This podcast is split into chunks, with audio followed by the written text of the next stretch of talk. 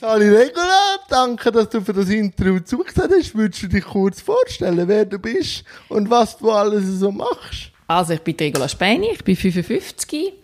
Ich bin in Winterthur aufgewachsen, lebe jetzt mit der Familie in Rapperswil-Jona. Ich bin über 20 Jahre im Schweizer Fernsehen im Sport gewesen, als Moderatorin, als Produzentin und habe mich vor zehn Jahren dann aus familiären Gründen zurückgezogen aus dem Fernsehen und mich selbstständig gemacht. Und jetzt lebe ich mit meiner Familie, wo jetzt zwei schon erwachsen sind und einem 13-jährigen Sohn und meinem Mann, der viel mit Tennis unterwegs ist, mit dem Heinz Günthardt in Rappi. Und wie ist jetzt der Weg? Weil ich kenne dich auch von den Sportsendungen wie Sport aktuell, aber nachher zu Späne Media. So ganz kurz. Weil eben, ich denke mir dann schon eben, wenn der Stefan Bührer so viel unterwegs ist, gleich noch ein Business aufziehen, ist ja dann nicht so einfach mit drei Kindern mhm. Wolltest du mir da ein bisschen erzählen? Ich habe mich eben, wie, wie vorher erwähnt, zurückgezogen aus familiären Gründen. Die Kinder sind drei, ähm, neun und zehn gewesen. Und mein Mann war wochenlang unterwegs. Gewesen. Und irgendwann habe ich gefunden, das bringe ich nicht mehr aneinander vorbei. Ich habe immer gesagt, ich arbeite weiter, wenn ich Kinder habe, wenn es für mich und für die Familie stimmt. Und irgendwann hat es nicht mehr gestimmt und dann habe ich entschieden, ich höre auf, weil es ist für alle zu viel gewesen. Und dann habe ich mich selbstständig gemacht, aber ich habe das Glück gehabt, ich habe ja nicht finanziellen oder wirtschaftlichen Druck gehabt, weil mein Mann hat das Geld verdient. Dann habe ich zuerst einmal gesagt, ich mache jetzt drei Monate nichts, ich kümmere mich ausschließlich um Kind. Und durch das, dass ich nachher selbstständig war, habe ich mir mein Business in aller Ruhe können aufbauen, entsprechend der Familie. Ich habe die Sachen angenommen, die gestummen haben für die Familie. Und jetzt ist das, je älter die geworden sind und je weniger, dass sie mich gebraucht haben, habe ich natürlich mit dem Geschäft auch können wachsen. Und das geht wunderbar aneinander vorbei. Du bist ja den Medien treu geblieben. Was bedeutet die Medien an und für sich? Medien sind für mich ganz wichtig für die Demokratie. Also, dass wir informiert werden. Wir, gerade wo die direkte Demokratie haben, zum Abstimmen, ganz wichtig, dass wir uns in dieser immer komplexer werdenden Welt können informieren, möglichst neutral informieren. Jetzt bei Corona hat man gesehen, die klassischen Medien haben wieder einen extremen Zulauf bekommen. Die Tagesschau hat Quoten gehabt, äh, wie schon lange nicht mehr. Also die klassischen Medien braucht es extrem. Als Journalistin unterwegs zu sein, ist extrem wichtig oder lässig, weil man neugierig kann sein, man kann Sachen recherchieren. Im Sport den Menschen äh, Emotionen überbringen, mitfiebern, erklären, wie spannend der Sport ist. Medien sind ganz wichtig für unsere Gesellschaft. Aber, du bist ja da auch in Kam Sportlehrerin gewesen. Ja. Wie bist du in die Medien reingerutscht? Durch Zufall, ein Kollege, ein ehemaliger moderner Fünfkampfer, hat mir immer gesagt, du wärst das nicht etwas für dich. Und dann habe ich mich, äh, äh, habe ich mal angerufen, einem, den ich noch kannte, und gesagt, du, wie ist das, ähm, äh, was bräuchte es da überhaupt, dass ihr jemanden nehmt, dann sagt, oh, du dich sofort bewerben. In einem Monat haben wir Test. Und dann haben sie mich nachträglich noch in die, heute sagt man Castings reingenommen.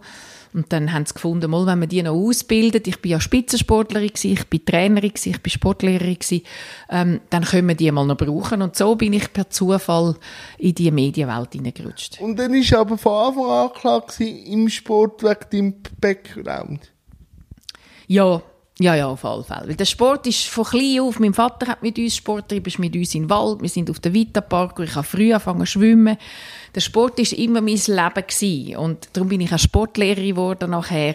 Also nein, das ist klar gewesen, dass der Sport einfach intrinsisch, wie man heute sagt, einfach, das ist so ein spannendes Feld, das hat mich immer fasziniert. Und Medien und Sport, was ist dort wichtig? Ich glaube, wichtig ist dort eben zum einen die Emotionen. Die Leute schauen Sport wegen den Emotionen. Und weil du ja nie weißt, wie es ausgeht. Äh, man kann schon sagen, das ist der Favorit, äh, der Federer gegen die Nummer 100 von der Welt. Aber auch der Federer hat schon gegen die Nummer 100 von der Welt verloren. Und, und, äh, und man hat den Favorit gestürzt. Also, du weißt nie, wie es ausgeht. Wenn du in die Oper gehst, mein Vater war Opernsänger, darum habe ich ein bisschen einen, Zugang zu der Oper. Du Zauberflöte gehst, dann weißt du, dass der Tamino und Pamina sich am Schluss überkommen. Aber das ist einfach so. Aber im Sport weisst du nie, wie es ausgeht. Und du kannst mitzittern, du kannst mitfiebern mit deinen Helden. Äh, es sind Emotionen. Und der Sport ist Gesellschaft, ist die Wirtschaft, haben wir jetzt gesehen, in dieser Corona-Krise auch. In der Sport, wenn die Wirtschaft leidet, leidet der Sport und umgekehrt. Ähm, wie wichtig der für unsere Gesellschaft ist. Darum hey, äh, bist du jetzt auch dort beim Sportdate, wo Wirtschaft und Ja. Sport sich trifft. Willst du über das Format ein bisschen erzählen, wie das entstanden ist? Das auch? ist ein cooles Format, das Karin Leuch erfunden hat. Sie hat gesagt, ich will eine Tagshow, aber mal etwas anderes. Und jetzt laden wir immer einmal einen, einen Gast aus der Wirtschaft und einen Gast aus dem Sport ein. Und dort versuchen wir, Parallelen herzustellen. Und das ist enorm spannend, weil viele merken, der Sport und Wirtschaft ticken in ganz vielen Bereichen gleich. Und dann haben wir eine Sendung, die im Wien 4 in Winterthur aufgezeichnet wird, vor Publikum, wo Leute kommen, da kann man sich anmelden, kann man gratis kommen, kann man die Sendung schauen, nachher gibt es noch ein Apero, kann all die Leute kennenlernen, jetzt haben wir dann den Gian Gilli, äh, Muchinga Kambunchi ist da gewesen, der, der Nazi-Coach, Patrick Fischer, ein Haufen Leute aus der Manuela Wirtschaft. Scher Manuela Scher ist gekommen, zusammen mit dem CEO von der Implenia, also mit dem Herr Weiss, also, und, und das ist, es gibt dann spannende Begegnungen und spannende Interviews. Ja, und äh, dann würde ich auch sagen, decken wir so die Eisfeld ab von wirtschaftlich, oder?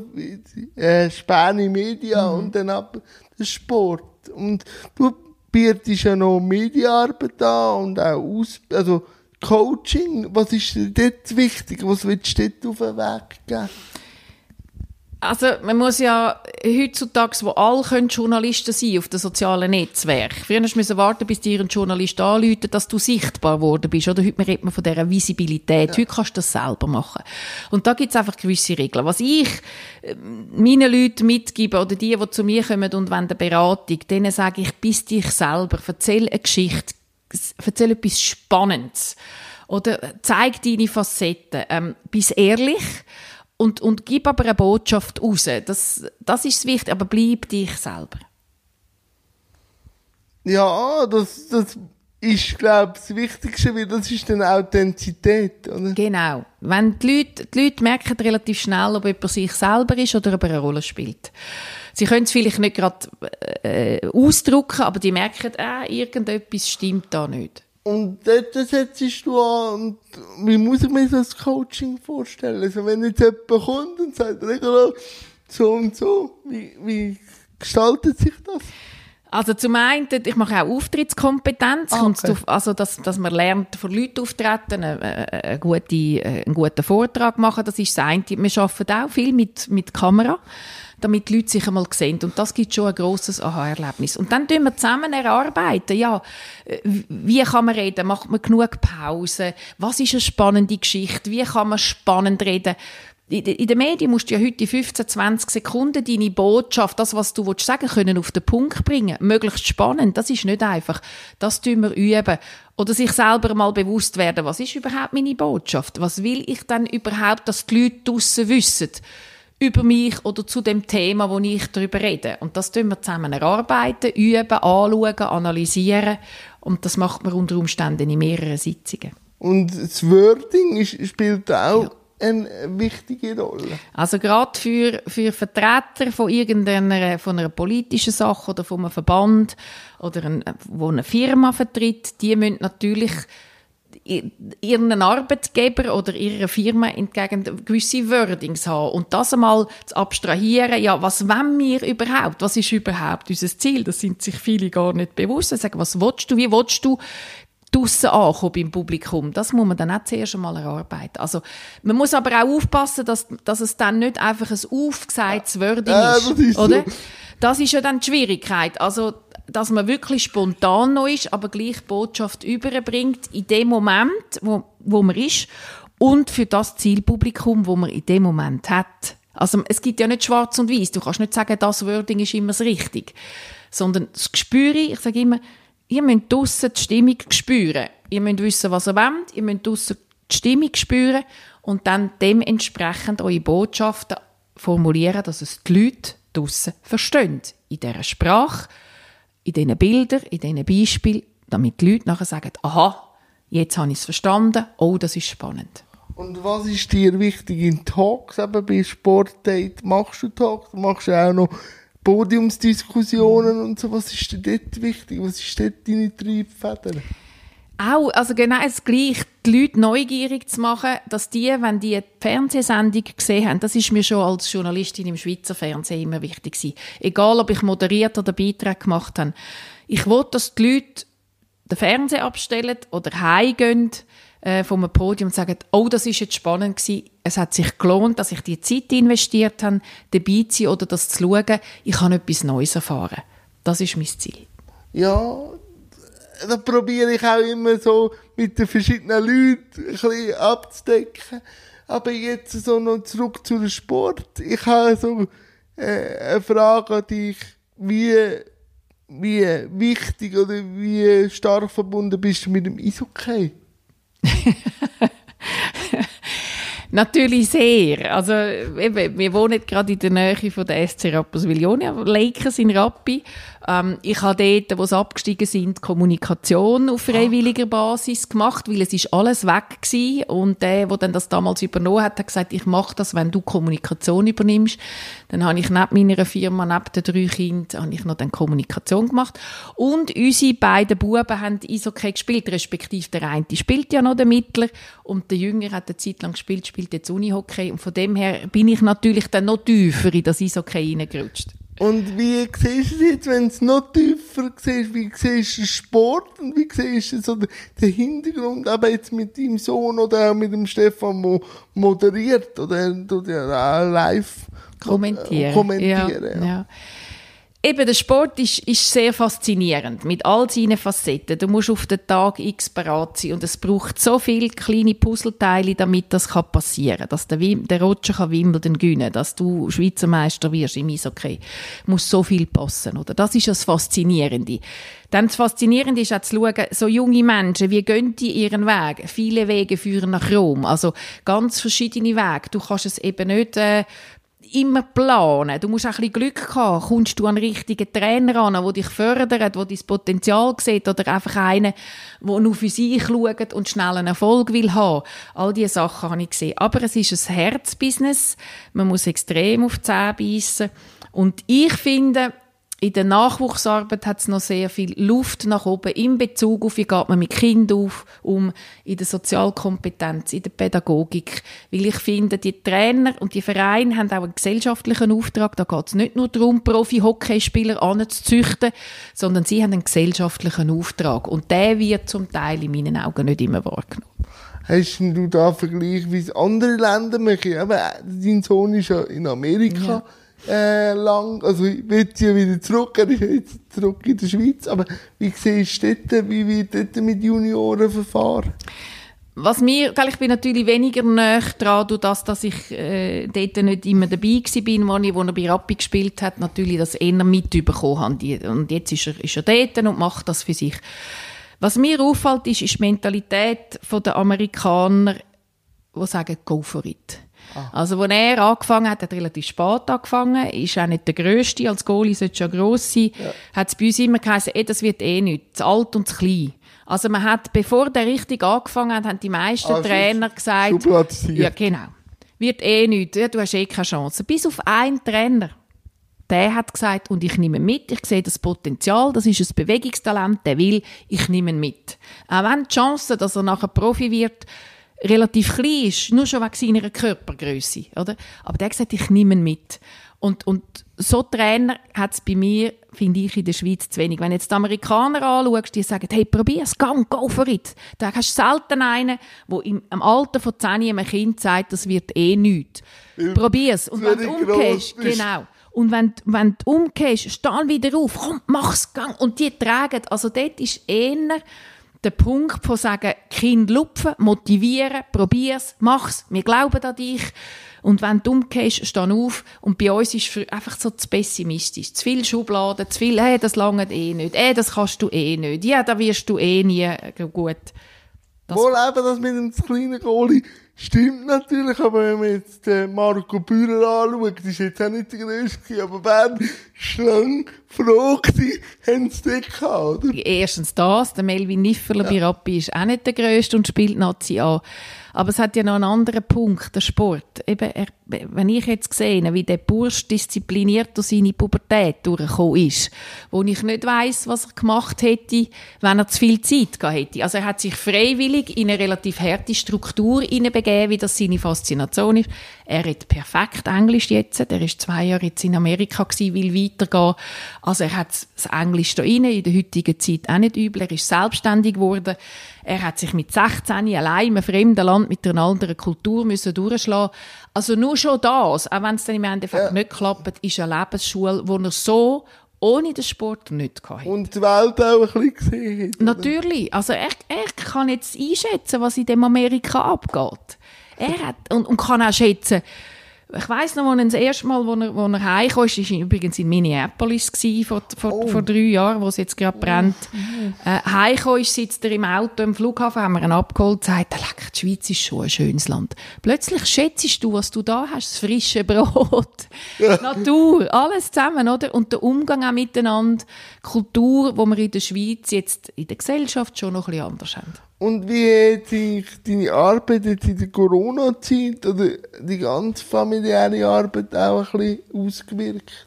Also ich, bei mir ist auch alles zusammengebrochen als Moderatorin oder irgendwelche Kurse, die ich gebe, äh, Seminar, Tagungen, all diese Sachen, die sind natürlich von heute auf morgen äh, äh, zum Teil verschoben worden. Jetzt im Herbst werde ich dann sehr viel zu tun haben.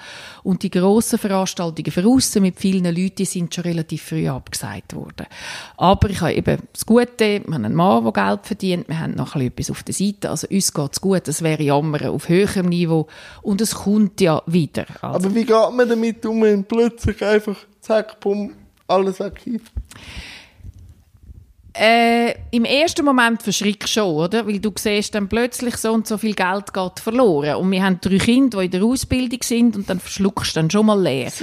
aber aber äh, ähm, es hat mir schon auch, also die Ruhe und einmal, ich bin ja immer auch so wie im Hamsterrädchen gewesen. Du hast geschafft, geschafft und, und Mails und SMS äh, und Telefon und am Computer acht Stunden und so weiter zum Vorbereiten. Ähm, plötzlich wird es ruhig und dann fängst du an zu überlegen und plötzlich fängst du wieder an Facetten kennenlernen und schätzen, die vorher ein bisschen verloren gegangen sind. Also das ist wieder ein bisschen Zeit für dich. Du merkst, oh, wir, eben, wir leben in einem schönen Land. Und, und sozusagen, das Schaffen ist nicht alles. Und plötzlich hast du wieder mehr, der Geist wird ein bisschen freier, man wird wieder äh, kreativer, man wird schlagfertiger, man hat wieder neue Ideen, einfach weil man Zeit hat, ein bisschen zu reflektieren. Und das hat mir persönlich auch gut getan. Ja, und dann auch wieder die Zeit mit der Familie. Ja. Das sind ja alles schön zentral in der Rappi gewesen, oder? Haben sind... viele Spiele Ja, ja, genau. Wir haben, wir haben plötzlich wieder Eile mit Weile oder Stadtland Fluss oder, oder so Sachen äh, wieder gespielt oder gute Diskussionen gehabt, wo der, wo der Can, den haben wir ja müssen von heute auf morgen heimholen wo, bevor der Trump das Land zugemacht hat, der, am Sonntagabend haben wir den Flug gebucht, am Montagmorgen um 6 ist er zu Kalifornien auf der Flüge, hat noch nicht einmal können Tschüss sagen. Also seine Kollegen zum Teil, also dann Diskussionen. Am Tisch, plötzlich sitzt man wieder länger am Tisch und, und, und redet und diskutiert und philosophiert, auch über Politik. Und das ist natürlich schon extrem spannend. Zwischendurch sind wir einander auf den Wecker gegangen, keine Frage.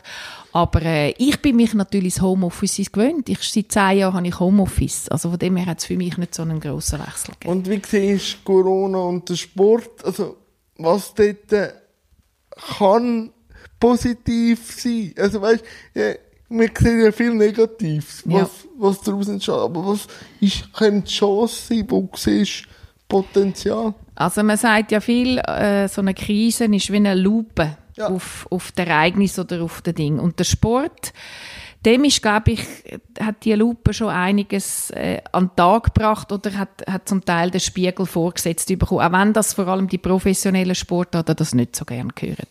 Ich glaube schon, es ist viel Sachen, wo ich jetzt mal sage, wo noch Luft nach oben haben, sind vorgekommen, wo man auch muss reflektieren, überlegen, eben, jetzt plötzlich diese okay Liga kommt jetzt plötzlich mit dem Salary Cap, mit den Löhnen, wo man muss überdenken, ähm, einfach Sachen, wo man auch reflektiert und sagt, vielleicht können wir da anfangen zu schrauben, um den Sport wieder ein bisschen mehr, in gewissen, nicht in allen Sportarten, zurückbringen, eigentlich zum ursprünglichen Bereich vom Sport. Natürlich geht es nicht, wie der ganze Tag fängt zurück. Das ist illusorisch, die Wirtschaft ist wichtig, im Sport das Geld ist wichtig, aber die Exzesse, die es zum Teil gerade im internationalen Profifußball hat, dass man dort wieder ein bisschen anfängt, einfach redimensionieren, ein bisschen runterfahren, ein bisschen runterkommen und ein bisschen, äh, wie soll ich sagen, wieder mehr den Sport in den Vordergrund stellen. Für das ist die Krise gut gewesen. Schlecht ist natürlich, dass ganz ein Haufen äh, existenzielle Probleme gekommen sind. Verein, Verband, Club, wird schwierig. Und wie siehst du die Medienlandschaft in Corona-Zeit, auch jetzt Thema Sport? Ja, da ist natürlich alles zusammengebrochen. Mein Mann ist jetzt, hat nichts mehr zu tun in dem Sinn. Also er hat noch irgendwie zwischendurch ins Studio müssen Beiträge machen, aber sein Hauptast Dennis und Isokay kommentieren. Jetzt hat er ja gerade Isokay WM irgendwie während vier Wochen kommentiert oder drei Wochen. Ja, ähm, das ist French Open Jetzt wäre French Open, Wimbledon ist abgesagt, US Open wird wahrscheinlich so auch nicht stattfinden. also da ist plötzlich viel daheim, da ist alles weggebrochen, oder? Und, und die Medien, die haben jetzt versucht, also wenn du bei den Zeitungen schaust, der Tag hat noch eine Seite Sport gehabt. äh, man hat so alte Geschichten für geholt Gold, Schweizer Fernsehen hat Sondersendungen gemacht. Da sieht man natürlich auch, wie die Medien von dem Sport leben. Alles eingebrochen. Wenn du nichts mehr hast, wo du kannst darüber berichten kannst, dann wird es irgendwann schwierig. Und für die Medien ist es natürlich schwierig, weil der, der, der, der Anzeigemarkt ist natürlich, die Werbung ist eingebrochen. Also die klassischen Medien zum Teil, die kommen in extreme Schwierigkeiten, weil, weil, weil, weil keine Werbung mehr geschaltet worden ist. Und hast du dort irgendwie einen Lösungsansatz, dass man das könnte abfedern oder muss man jetzt einfach mit, durch die Zeit durch? Oder? Was meinst du jetzt genau, mit den Medien äh, oder mit ja, dem Sport? Mit den Medien, mit, ja. bei den Medien. Ich glaube, jetzt, wenn es dann wieder anfangen, Sport zu treiben, äh, äh kommen ja, dann kommt die Berichterstattung automatisch wieder in Gang. Aber vielleicht hat man auch da sich anfangen überlegen, Gedanken machen, wie müssen wir dann berichten? Ähm, äh, tragen wir alles mit, jegliche Exzess? Also da denke ich, werden schon auch äh, über Berichterstattung Gedanken kommen. Und was wir als Medienkonsumenten halt äh, uns auch müssen überlegen ist, äh, es gibt eine Generation, die ist damit aufgewachsen, dass die Medien für sie gratis sind, die Online-Medien.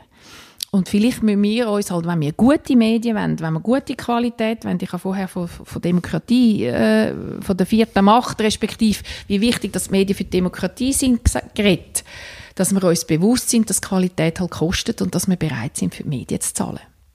Wenn, du hast ja schon angetönt, eben für äh, die Lakers hast du äh, Kommunikation gemacht, eben bei Swiss Paralympic, bist auch Medienkoordinatorin. Was ist dir dort wichtig, wenn du Kommunikation übernimmst?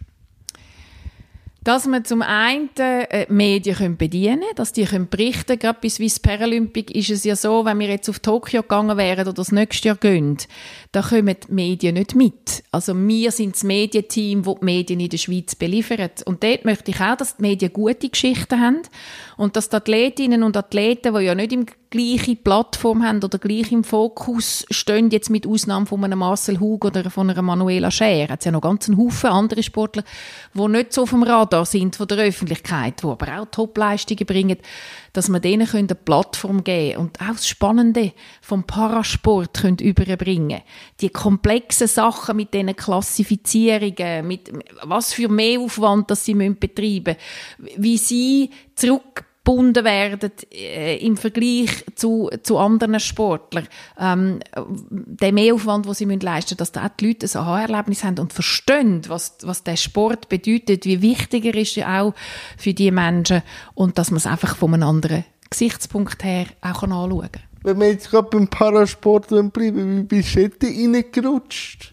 Wo sind deine ersten Berührungspunkte? Also ich habe schon immer, äh, schon als Journalistin viel Parasport gemacht. Ähm, den Parasport, Parasport abdeckt. Und ich bin, wo, wo die Kinder ein bisschen grösser geworden sind, habe ich äh, an einer Veranstaltung von Plussport ähm, Kommunikationschefin mit der geredet und gesagt, weißt, ich hätte so Lust, jetzt wieder so ein bisschen in einem Team zu arbeiten.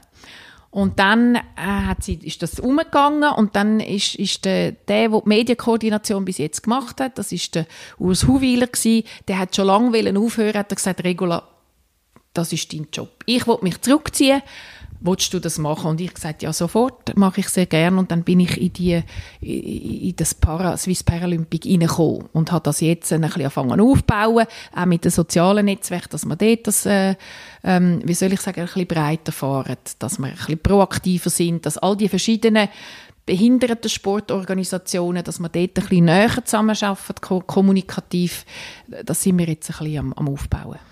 Ähm, wie bringt man Parasport an Mann oder an Frau oder an Gesellschaft?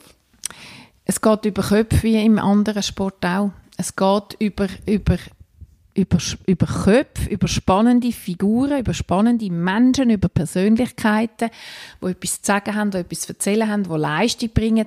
Dann fangen sich die Leute mit diesen Menschen an identifizieren und dann fängt das, was sie machen, an äh, interessieren. Das ist in beiden Sportarten genau das Gleiche. Ich nehme es langsam schon wahr, dass immer mehr auch äh, Beiträge gemacht werden. Und vor allem, was ich auch schön finde, und das ist ja eigentlich auch ein Credo von einem Parasportler, dass der Sport im Fokus ist und jetzt nicht vielleicht Behinderung oder so genau. oder das. Aber wie nimmst du es wahr? Ich bin vor zwei Jahren an der Para-EM in Leichtathletik in Berlin. Und, und wenn du dort zuerst, also an die Rollstühle hat man sich ja gewöhnt, oder? Das ja. ist so... Salonfähig geworden, ein bisschen. Also das hast jetzt du gesagt. Aber es ist wie so, man hat den Rollstuhl als Sportgerät ja anfangen an kennen. Jetzt, wenn du aber dort in dem Esssaal, ich bin ja dann im Team von Swiss Paralympic gsi, ähm, gehst in den Esssaal, wo alle Athleten essen und siehst du sehr viel mit schweren Behinderungen, mit Amputationen oder mit, mit, mit äh, spastischen Lähmungen und so. Und im ersten Moment äh, trifft einem das, oder? Tut einem weh. Aber nach zwei, drei Tagen, wenn du immer um die Menschen herum bist, siehst es du gar nicht mehr. Also ich habe es gar nicht mehr gesehen. Es ist wie ganz normal gewesen, ob jetzt jemand gross oder klein oder dick oder dünn. Es ist, ist äh, ähm, du nimmst es gar nicht mehr wahr. Und, und das finde ich, möchte ich auch den Kind mitgeben. Weißt, dass man sagt, es ist irgendwie, du, du siehst den Mensch, aber du siehst den Rollstuhl nicht mehr, du siehst Behinderung nicht mehr. Ja, Behinderung ist eine Lebensvielfalt, oder? Ja. Das sage ich immer, oder? Wenn ich sage, es ist in den Köpfen drin, es ist in Krankheit oder etwas Schlimmes, sage ich, ich bin nicht ansteckend. so, es ist Lebensvielfalt, oder? Absolut, absolut. Und, und ich meine, was ihr leistet, euren Alltag mit, mit Handicap, wie viel mehr Aufwand ihr zum Teil müsst betreiben das nehmen die Leute ja gar nicht wahr.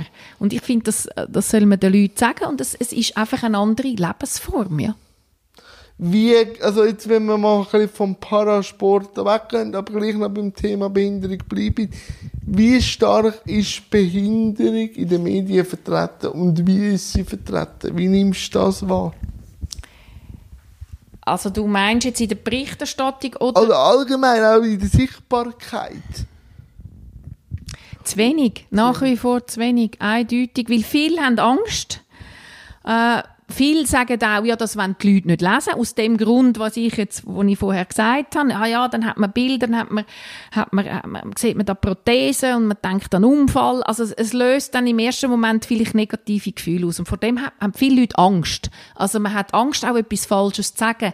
Man hat Angst, ja, äh, wenn ich mit dir rede, soll ich jetzt auf deine Höhe gehen, soll ich stehen bleiben? Was ist es jetzt mit Leuten im Rollstuhl? Man hat Angst, etwas falsch zu machen. Und ich glaube, wenn man mal äh, die Barrieren äh, kann wegbringen kann, das ist schon gut. Wir haben jetzt im Parasport ganz junge, tolle, coole, selbstbewusste Frauen, zum Beispiel Sophia González, eine 19-Jährige, ja, mit wo, wo einfach sagt, wo mit der Prothese, die versteckt ihre Prothese nicht, die steht her in den Shorts, im Trainingsliebli und posiert in der in der Prothese. Macht Training, oder? Macht Training und macht coole Fotos und das, dies, das Selbstbewusstsein eben auch von den, von den Menschen mit, mit einem Handicap, das finde ich super, weil dann sagt man, merkt man, aha, die gehen ganz normal mit dem um. Also das ist, die, was ich, das ist jetzt auch schon eine Zeit leer, her wo ich Medientraining gemacht habe mit behinderten Sportlern oder Parasportlern, schon vor 20 Jahren.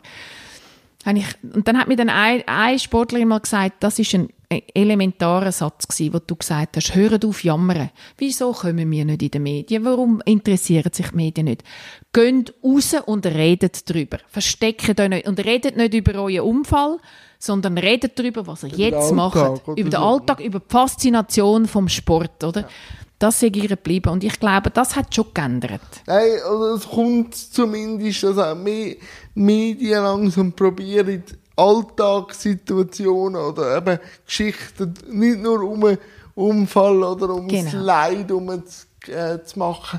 Wenn du jetzt auch äh, Olympioniken begleitest, was gibst du denen mit für Medientraining? Weil die stehen ja dann recht im Fokus. Also zum einen zu verstehen, wie schafft ein Journalist, was braucht ein Journalist. Ja, was braucht er? Er braucht gute Geschichten, spannende Antworten und, und, und möglichst, unsere Medienwelt ist immer schneller geworden. Also die können sich zum Teil nicht mehr richtig vorbereiten, wie ich das vor, wo ich vor 30 Jahren beim Fernsehen angefangen habe, können recherchieren, mich vorbereiten, Recherchetelefon machen. Heute muss das Zeug möglichst schnell raus. Und das heißt, sie kommen zum Teil äh, mit wenig Fachwissen, also nicht alle, müssen wir uns gut verstehen, aber gerade in diesen Online-Medien, das sind zum Teil Menschen, wo, wo ein breites Allgemeinwissen haben, aber in der Tiefe fehlt Jetzt muss man denen helfen, eine gute Geschichte zu machen als Athlet. Oder du als Mensch mit Handicap, denen helfen nicht zu sagen, «Äh, der hat ja eh keine Ahnung, der interessiert sich nicht für mich. Helfen, die guten Geschichten für bringen. Die haben wenig Zeit, sie müssen schnell raus, sie müssen mehrere Geschichten machen. Also, äh, die Kadenz ist enorm hoch. Also muss man denen helfen. Man muss wissen, wann braucht er etwas, was braucht er, wie sind die Abläufe ein bisschen. Und das versuche ich in diesen Medientraining, diesen Athleten auch mitzubringen, dass wenn der pressiert und hektisch ist, ähm, ist es nicht, weil er einfach doof ist, der Journalist, sondern weil er Produktionsdruck hat. Also helfen ihnen mit der nötigen kritischen Distanz, Journalist und, und, und Sportler, die müssen mit, äh, mit einer gewissen Distanz miteinander umgehen, was zum Teil auch schwierig ist, oder? Aber einfach, äh, äh, es, es, man sitzt im gleichen Boot, man will gute Berichte haben für die Sportfans, ähm, äh, dass man weiß, was braucht der andere und dem hilft. Und wenn jetzt ein Sportler oder äh, auch so eine olympische Delegation in so ein Land geht, wo ein bisschen politisch äh, strapaziöse Zeiten machst, wie hilfst du denen, dass sie jetzt wieder nicht immer politische Fragen, also oder wenig politisches äh, Antworten? Gibst du dort auch Tipps? Ja, dort, äh, ge- genau. Also, äh, das Problem ist ja, dass, dass du, wenn du dich jetzt sehr politisch äußerst und, und zu Recht möglicherweise kritische Antworten gibst. Also, zum einen ist es während des Spiels, es ist verboten, oder? Du darfst dich nicht auf dem Platz politisch äußern. Ähm, darfst keine politischen Statements abgeben aufgrund vom IOC. Das schreibt das IOC vor, sonst kann dir die Akkreditierung weggenommen werden. Aber dann musst du extrem sattelfest sein und du musst dir bewusst sein, dass das Reaktionen wird auslösen und dann musst du dir überlegen, kannst du mit denen umgehen. Das Problem wird sein, dass es sich nachher vom Sport ablenkt. Und das wollen wir ja nicht, oder? Dass du dann äh, deine Leistung nicht mehr kannst bringen weil nur noch darüber geredet wird, was du in den Medien politisch jetzt über China zum Beispiel gesagt hast. Dort empfehlen wir, wenn du weißt, du kannst, du, du bist nicht sattelfest, du musst ja dann auch politisch ziemlich sattelfest sein, um dich so äußern. Medien wollen natürlich gerne so Athleten, die sich so äußern, das ist klar. Und ich sage immer, es darf euch nicht ablenken. Aber dann muss man halt wie sagen, ähm, ich kann das politisch nicht beeinflussen, wir sind da zum Sport treiben und wir konzentrieren uns jetzt auf den Sport.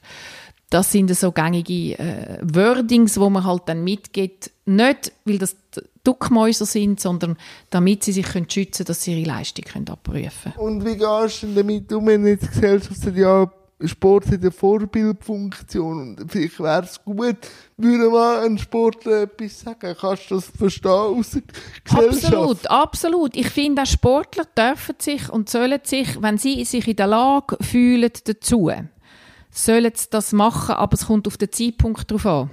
Unmittelbar vor Olympischen Spielen finde ich jetzt das nicht so gescheit. Einfach nicht. Wegen dem Energieverlust. Du, du tust dich vier Jahre auf das vorbereiten. Und dann gibst du ein Interview, wo nachher dich alle nur noch auf das absprechen. Dann bist, dann musst du also sehr stark sein, dass du nachher die Leistung kannst abbringen. Wenn du dich zu einem Zeitpunkt bereit fühlst, kritische Äußerungen zu der Politik, zu der Wirtschaft zu machen, ja, mach's. Aber du musst sattelfest sein, sonst nehmen sie die auseinander. Oder? Und das ist dann auch nicht das Richtige. Nein, und dann wird der Artikel oder das Wording immer wieder rausgezerrt. Genau. Und nachher bist du auch in einer Schublade. Wie hast du dich schon ein bisschen vorbereitet auf Tokio paramässig? Ist da schon Vorbereitung gelaufen? Ja, also du schaust natürlich, ähm, es sind ein bisschen organisatorische Sachen. Wo ist das Hotel, damit du möglichst schnell am Medienzentrum bist, damit du schnell in den, in den Stadien bist, zum Beispiel. Wie sind die Verbindungen, U-Bahn mit den Bussen und so. Ähm, durch das, dass jetzt äh, Tokio natürlich relativ früh abgesagt worden ist und die Selektionen ja noch nicht gemacht worden sind, ähm, haben wir uns noch nicht... Ähm, äh, wie soll ich sagen, intensivst äh, damit auseinandergesetzt, weil wir nicht gewusst haben, wer startet wo, wann. Oder, also das wäre dann eine hektische Zeit geworden, jetzt im Sommer, um das, äh, um alles vorbereiten, äh, einen Teamguide zu machen, Richtlinien aufstellen, äh, wie soll ich sagen, äh, wir haben so einen Weg Road to Tokyo gemacht, du fängst ja dann an, ah, Vorberichterstattung zu machen. Das haben wir alles schon aufgeleistet aber wir haben es dann im Endeffekt nicht können umsetzen, weil, weil die Spiele früh abgesagt wurden. Wie lange bist du schon bei Swiss Paralympics?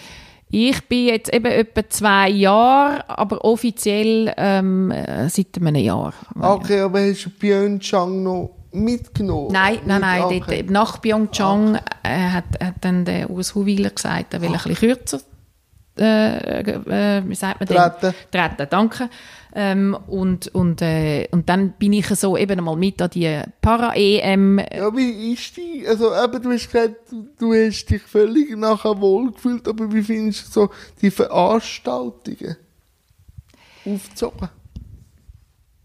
Also die Para-EM ist gut aufgezogen. Das Problem ist gsi, dass es zu viele Kategorien hat, oder, wo dann zum Teil zwei, drei am Start sind. Und das tut es dann natürlich vom Wert her auch äh, wie abziehen. Also, und, aber ich verstehe, das Schwierige ist dann, wo ist die Grenze, dass du spannende Wettkämpfe hast mit genug Teilnehmern und wo wird es dann unfair für jemanden, der ein anderes Lähmungsgrad hat, oder? Also das ist extrem schwierig. Es hat halt leider wenig Zuschauer gehabt, aber ich habe gefunden, die, das ist, das ist extrem gut gemacht gewesen. Parasport ist halt dann auch in Übersee noch wichtig, wenn dann die Nordamerikanerinnen und Nordamerikaner fehlen, dann, dann ist das Niveau dann schon auch ein bisschen tiefer. Äh, dort hat halt der, der Parasport dann noch einen ganz anderen Stellenwert als da bei uns in Europa. Aber es kommt, wo ich vor, vor, vor 25 Jahren in Berlin einmal bin, damals noch mit der Daniela Jutzler. Ich weiß nicht, ob dir das etwas sagt. Das sind Welten zu dem, was jetzt da passiert ist, oder? Und der Parasport jetzt auch mit mehreren tausend Athleten, mit vielen Journalisten. Tokio ist überrannt worden von Akkreditierungsgesuchen von Journalisten für Paralympics. Also die sind völlig überfordert gewesen. Also es kommt. Wenn ich mit den Sportlern so rede, äh, wo auch Paralympics waren, sagt, ab London hat es so die Schalter einfach Ja. kippen, oder? Weil die das auch ganz, ich glaube in Großbritannien ist der Parasport auch sehr wichtig.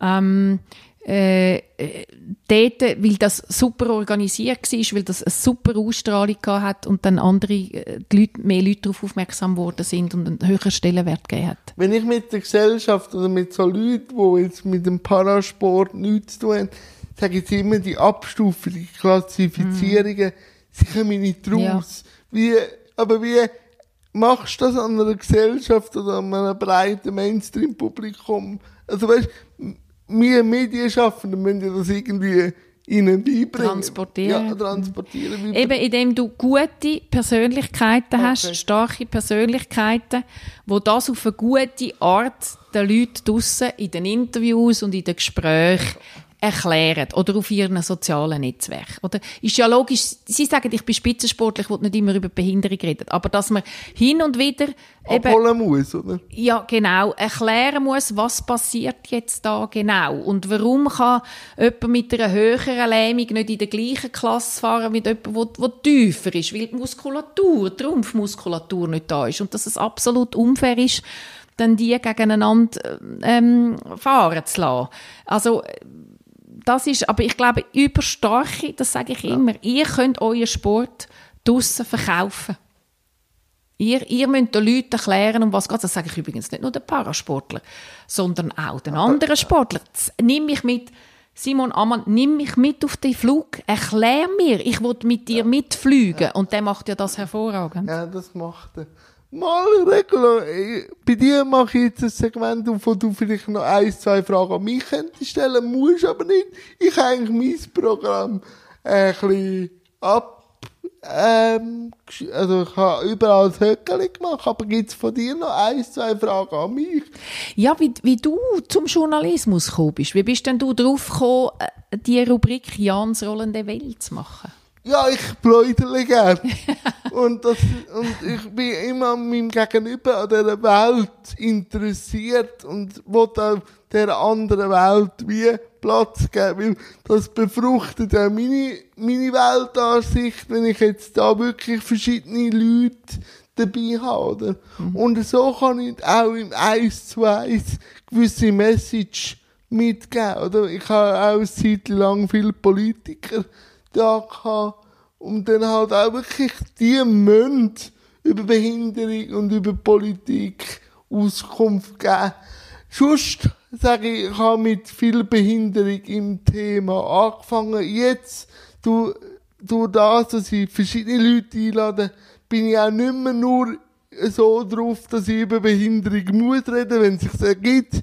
Ja, aber der Nick Hartmann macht es auf du dich nicht selber begrenzen mit ja. dem Thema, sondern eben, red mit jemandem, der Sport macht über Sport, weil du bist auch Sport interessiert. Mach's auf und seitdem mache ich das und lade wirklich jeden ein, der etwas zu erzählen hat. Oder? Eben, sie kommen ja. Also, sie du hast ja, ja ganz äh, Top-Shots gehabt, wenn ich das so sagen würde. Ja, und ich denke, äh, Digitalisierung und jetzt auch Social Media gibt uns natürlich ein Werkzeug an die Hand, uns sichtbar zu machen. Mhm. Wir müssen nicht mehr jetzt so auf Fernsehsender warten, um können etwas rauszugeben oder raus sichtbar zu machen, sondern YouTube oder jetzt auch Podcast hat mir wie das Werkzeug gegeben, selber die Initiative zu ergreifen, oder?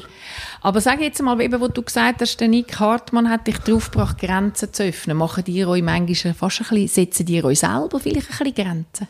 Ähm, das sicher, das sicher. Ja. Aber ich habe auch gemerkt, dass das Thema Behinderung, jetzt, wo ich angefangen habe, gar noch nicht so besprochen ja. worden ist. Ähm, auf einer intellektuellen oder auf einer verbalen Linie. Und dann hatte ich halt auch viele Freunde gehabt, die dann auch, ich denen eine neue Plattform bieten, ohne Prägung, ohne dass jetzt ein, eine äh, Organisation dahinter steht oder eine Institution, dass sie einfach können frei von der Leber weg erzählen und so, aber das mit der Grenze, es wird natürlich uns auch immer wieder zeigen. Ja, ja. Also, es wird immer mehr aufgebrochen, aber uns wird eine Begrenzung halt schon auch von der Gesellschaft zeigt, oder? Mhm. Oft. Das ist ja so. Das merkt man, wenn man das erste Mal mit dem Kinderwagen immer durchgeht. Darum verstehe ich Barrierefreiheit nicht politisch. Aha. Weil ich würde sagen, und das sage ich auch, wenn, wenn sich äh, machen lässt, Barrierefreiheit ist ein gesellschaftliches Thema. Ob ich jetzt mit Rollator ja. unterwegs bin, weil ich 80 bin, oder eben äh, Mutter oder Vater mit Kinderwagen, es ist für alle unangenehm, ja. so zu viel. Ja. Aber bei uns kann man von der Verhältnismäßigkeit reden, und weil wir uns eben nicht sichtbar machen, und dann nehme ich wieder den Ball zu unserer Community kann man eben mit der Verhältnismäßigkeit kommen, um etwas umzubauen. Oder wenn man jetzt würde sagen, äh, jeder Rost, also Rohstofffahrer braucht die Bushaltestelle.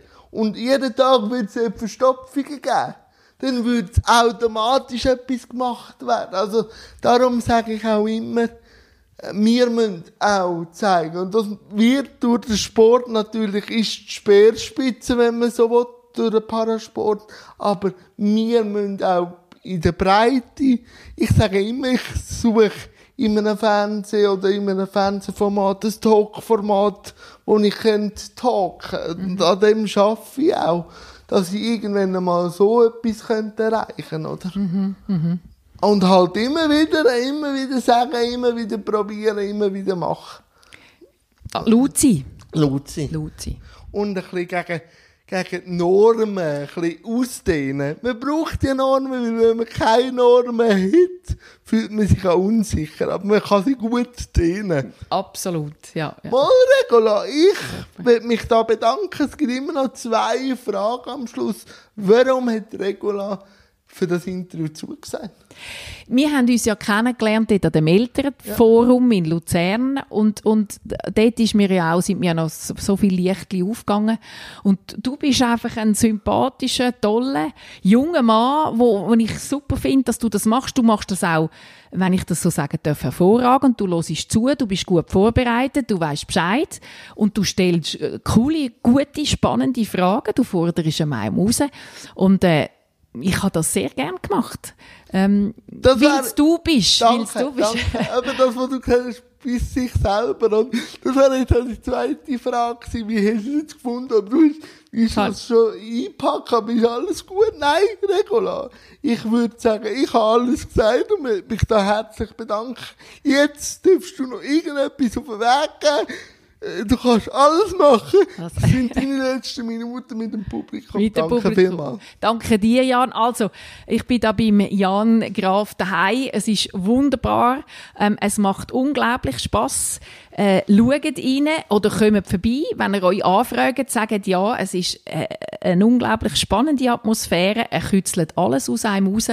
Und ähm, ja, schaut rein, teilt es, macht aufmerksam auf den Jan Graf und liebe Fernsehsender von dieser Welt. Da haben wir ein Moderationstalent, ein Interviewtalent, Veranstalter, die Podien machen. Jan Graf in Cham, ihr findet ihn, ich sage jetzt die Adresse nicht. ihr findet ihn, wo finden wir dich? Überall. Überall. Auf jedem, auf jedem Social Media Kanal. Und ich habe ja auch noch einen speziellen Namen mit dem H. Darum, wenn man Jan mit H schreibt, findet, Findet man mich. dich gerade. Also meldet euch, ihr Veranstalter, ihr werdet einen super Podiumsleiter haben. Jetzt mache ich noch für Konkurrenz noch Werbung, aber ist gleich.